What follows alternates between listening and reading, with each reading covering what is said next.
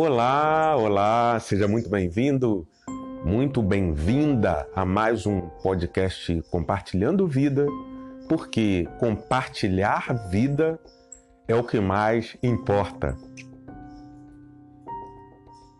Olá, muito bom ter você por aqui nesse primeiro podcast do ano de 2022. Queria desejar também um, um ano novo muito especial, muito abençoado e cheio de vitórias para você. E para dar início, né, essa nossa quarta série dos episódios de podcast, eu queria convidar você a pensar sobre o segredo para se sentir contente.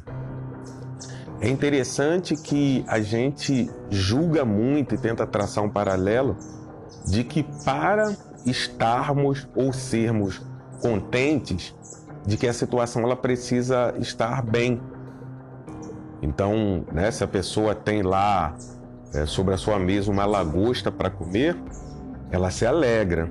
Se ela necessário que ela coma ovo, ela se entristece. Se a pessoa tem uma viagem para fazer, ela se alegra. Se ela não tem como é, é, viajar, ela se entristece. Então, esse movimento de contentamento diante de uma boa nova ou de um benefício que a pessoa vem adquirir é um movimento natural. O que é sobrenatural é o fato de você se alegrar, independente da circunstância. Então, é um movimento sobrenatural, é um, algo que depende é, estritamente da ação de Deus, do Espírito Santo de Deus na vida da pessoa. Eu convido a você a ler o livro de Filipenses, capítulo 4, verso 12, que diz: Olha, eu tanto sei estar humilhado, como também ser honrado.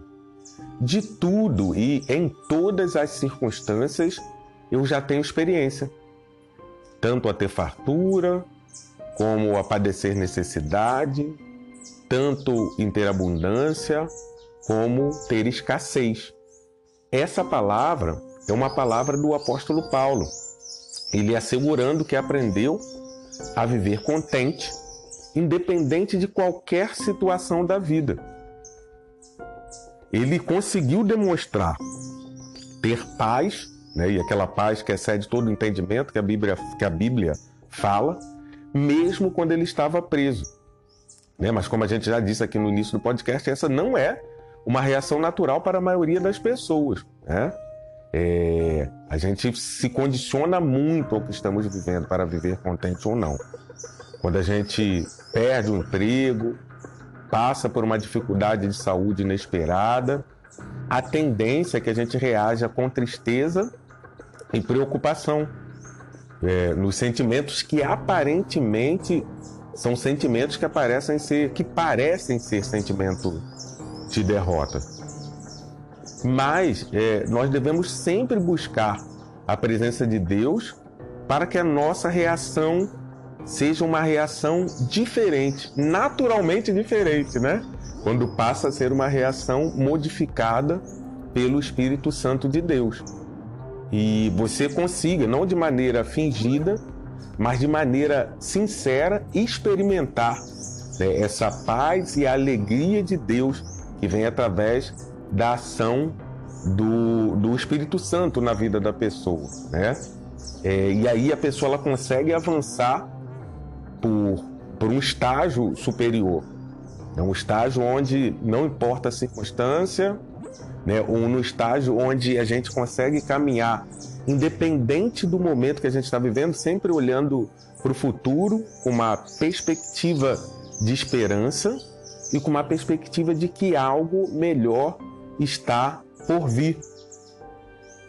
E, e Paulo completa na fala dele, o apóstolo Paulo, dizendo: o, o meu Deus, segundo as suas riquezas, suprirá todas as nossas necessidades em glória através de Cristo Jesus. Então, muitas das vezes a gente tem isso também, né? A gente se frustra porque Deus ele tem compromisso com as nossas necessidades e não com as nossas vontades. Então, muitas das vezes as nossas frustrações, elas não vêm pelo fato das nossas necessidades não serem supridas. Elas vêm por conta das nossas vontades não serem cumpridas. Então vão ter sim momentos em que Deus inclusive vai suprir as suas vontades. Mas enquanto isso e quando isso não acontecer, nós não podemos agir como crianças mimadas e pirracentas, mas como alguém que entende que há tempo para todo propósito, né? Debaixo do céu, a Bíblia diz isso, há tempo de sorrir, há tempo de chorar, há tempo de abraçar, há tempo de afastar-se do abraço e todas as coisas cooperam para o bem daqueles que amam a Deus e daqueles que são chamados por seu decreto. A Bíblia também nos mostra que Deus deu seu único filho para poder salvar sua vida, para que você tivesse uma perspectiva de futuro e de eternidade. Acaso Deus não poderia te dar qualquer coisa? Mas Deus também é Pai, é onisciente. E Ele sabe quando a nossa relação com Deus é uma relação é, sincera, uma relação com Ele sincera e de adoração, e também quando a nossa intenção é estabelecer com Deus uma relação de interesse, né? Muitas das vezes a gente só se aproxima de Deus quando a gente está precisando de alguma coisa, né? E na verdade a nossa relação ela deveria ser uma relação natural de pai para filho.